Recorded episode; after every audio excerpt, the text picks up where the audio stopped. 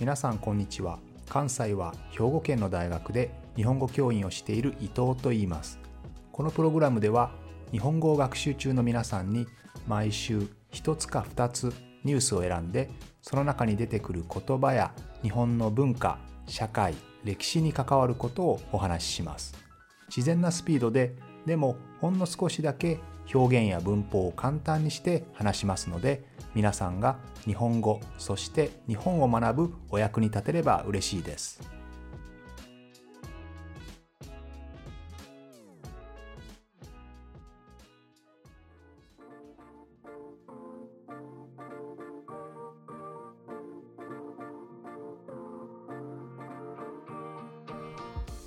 今日は先日派閥のお話をしましたのでその続きとしてもう少し大きな視点から政治的な考え方についてお話をしたいと思います。まあ、先日お話ししたように派閥というのは基本的には自民党一番大きな政党ですねその中で考え方の似た人が集まるわけですけれども自民党というと大きくは保守コンサバティブの政党だと言われていますで一方もちろん日本にはリベラルな政党もあるわけですね。じゃあこの保守やリベラルというのは国によってかなり意味するところ意味が違いますよね。で日本で保守とリベラルっていうとですねどんなところで対立をするか意見が異なるかというとやっぱり一番大きなポイントは日本国憲法ですね。憲法コンスティテューションを変えようとする。変えたいと考えているのが保守派なんですね。コンサバティブ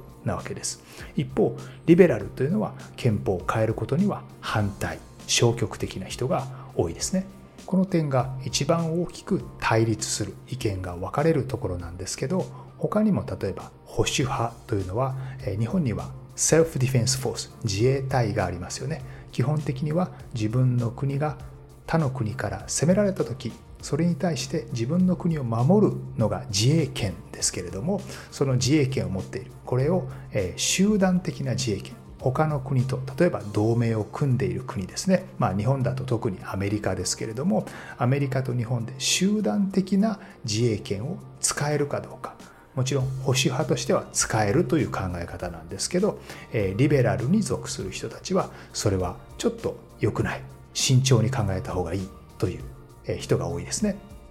他にも原子力発電所ですね。原子力発電所をま経済のために動かした方がいいと考えるのが保守派の人々。それに対して原子力発電には基本的には反対であるというのがリベラルですね。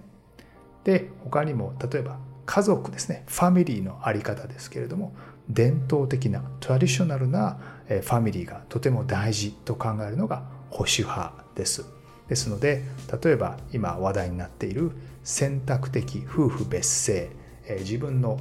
名前ですね、え特に性の名前の方ファミリーネームですねファミリーネームをまあ男性と女性が別の姓を名乗る別のファミリーネームを名乗るということに対して、え保守派は反対をするわけですで一方リベラルはもちろん夫婦で別の姓を使ってもいいでしょという考え方をするわけですね。というふうにですね、まあ、いろんな観点で、まあ、これら今挙げたものは特によく議論になる2つの日本の中でね日本の中で保守派とリベラルが大きく考え方の分かれるところですけれども例えばさっき言ったような伝統的な家族が大事家族の形が大事これを守っていこうコンサーバティブに保守的に守っていこうだとこれは分かりやすいですよね。新しいものではなくて古い形が大事。それを保って守っていこう。だから保守派ですよ。分かりやすいですよね。一方のリベラルっていうのはリベラルっていうのは自由という意味ですからそういった古い慣習から自由になって古いものにこだわらずに新しいものをどんどん取り入れましょう。まあ革新派とも訳されたりしますけれども、ね、そういうのを変えていく。これは分かりやすいですよね。でも日本で一番保守とリベラルの意見が分かれるのは憲法を変えるか変えないかなんですよね。で保守派保守派という名前を聞くと保守というのはコンサーバティブですから憲法を変えないのが保守なイメージですよね。一方でリベラルというのは憲法を変えるのがリベラルというふうに思われがちなんですが日本の中では保守派コンサバティブが憲法改正に積極的なわけで憲法を変えたいのが保守派変えたくないのがリベラルですね。えー、ということで、まあ、非常に単純に話をしていますけれどもではなんでこんな風になっているのかっていうのをちょっと考えるためにもともと保守とかリベラルっていうのはどういう意味なのかを少し歴史から考えていきたいと思いますね。この日本における保守とかリベラルというのを考える時には当然ヨーロッパからそういった概念が入ってきますのでコンセプトが入ってきますよね。ですのでその歴史から少し見ていく必要があります。まず1つ目イギリスですけれどもイギリスの保守コンサーバティブはですね古くからイングランドに住んでいる人々、まあ、特にアングロサクソンですね。アングロサクソンの人々あるいはアングロサクソンの前にはケルト人セルティックが住んでいたわけですけれどもこの古くからいるケルト人やアングロサクソンという人たちが自分たちの文化や伝統をいかに守るかどうやって守っていくかそれを守るということが保守の意味ですね。誰から守るかというとイギリスは小さな島国ですよね。で小さな島国で例えばローマ帝国から南の方からね攻めてきたりあるいは上の方からバイキングあるいはノルマン人ですね、まあ、フランス人と思ってください。こういった人々が自分たちの国に攻めてくるわけです。そして彼らが攻めてきてもともとそこにいたアングロサクソンの人々あるいはケルト人の人たちに上から命令をするわけですよね。こんなふうに税金を払いなさいとかね兵隊を出しなさいとかいろんな命令をするわけです。でそれに対してもともとイングランドにいた人々がいや我々の古くからのやり方これを大事にしてください。それを無視して勝手に課税をする税金をかけたりそんなことできませんよということを、えー、王様に認めさせるんですね。これがコンサーバティブです。そしてこの古くからずっと続いてきたえもののことをコモンローというふうに言いますね、えー、つまり昔から記録のない時代からイギリス人そのイングランドという島に住んできた人々がずっと使ってきた観光つまり今までの習慣ですね。そういったものに基づいた規則ルールですよと。なのでこのコモンローを守りますよというのがコンサバティブなわけですね。特に皆さんも知っているようにローマ帝国というのはもともとはいろんな宗教が混じった国でしたけれども最終的にはキリスト教が国の宗教になって大きな力を持つんですよね。そしてそのキリスト教の一番トップは教皇ですね。パパですけれどもそのパパからいろんな国地方にじゃああなたはその国を支配する権利を与えますよという形で、え教皇からその権利を与えられるんですよね。でそうすると教会がどんどんどんどん力を持っていきますよね、王様というのは教会から教皇からパパから自分の国を治める権利をもらう必要がありますからねというような形で、教会がどんどん力を持っていくわけですね。そしてその教会があまりにも大きな力を持っているということに対して宗教革命が起こるわけですよね。ルターとかカルバンとかそういった人々が出てきて今の教会はおかしいそんなに大きな力を持ってるのはおかしいということでですね宗教改革が起こるわけです。そうすると大きな混乱が起こりますね。人々は誰に従ったらいいか分からなくなる。ということでその動きを利用して今度は王様がですね教皇パパから権利を与えられるのではなくて自分たちが王様がきちんと国を治める権利があるはずだ。つまり教皇から認めてもらってパパから認めてもらってその国を治めるのではなくて自分自身が国を治める権利をもらったのだ。これを王権真珠説と言いますね。王権王様の権利を真珠神が与えたという考え方ですね。でこれともちろんコモンローがぶつかるわけですよね。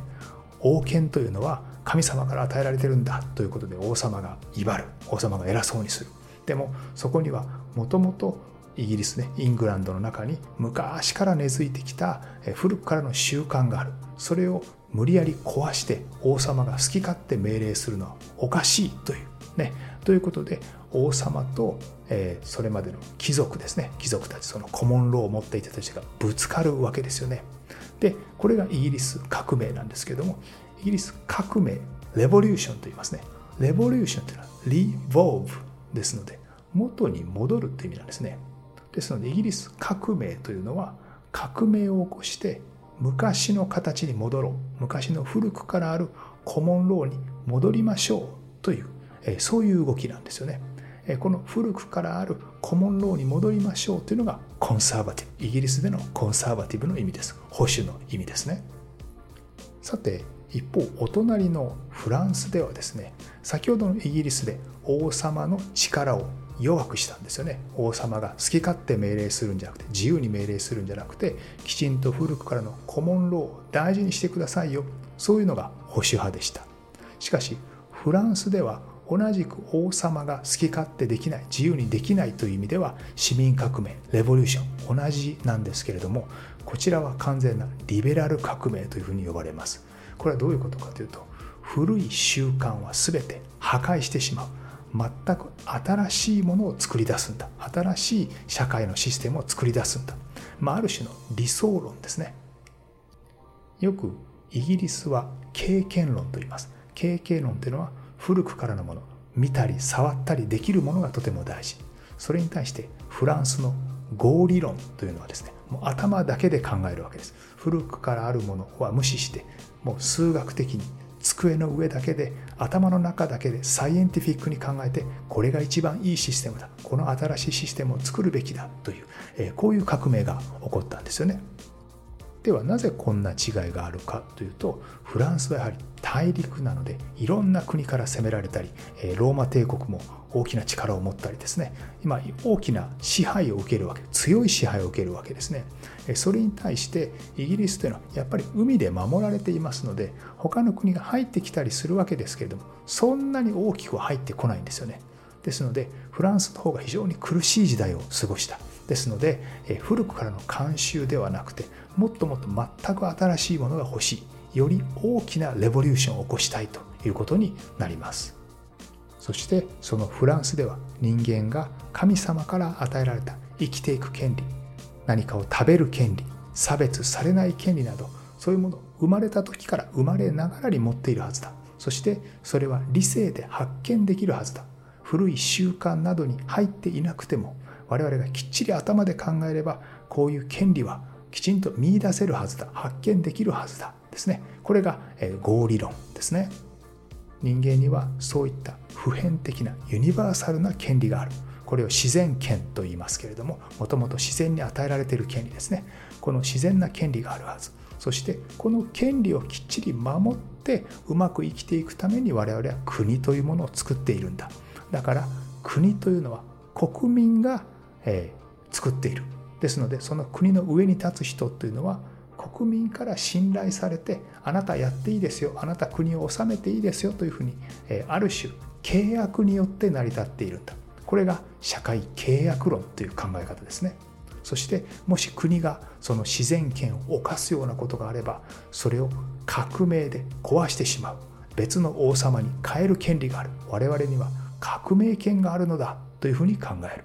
えだからイギリスのコモンローを守っていこうという革命とは全然方向が違いますよね。このようにイギリスとフランスではどちらも王様が自由に自分たちの権利を犯してくるものを防ぐというそういう革命が起こったわけですけれどもイギリス革命もフランス革命もどちらもレボリューションなわけですけれどもレボリューションを起こして古いものに立ち返ろうというのがイギリスですねそれに対してフランスは古い慣習を壊して全く新しいものを作るための革命なのだという大きな違いがあるわけですよね。というわけで今日はちょっと時間が長くなってしまったので来週この続きを少しお話をしたいと思います。こういったいろんな経緯をま学んでですね日本は日本独自の保守とかリベラルというものができていくわけですね。というわけでまた来週も聞いてくれると嬉しいです。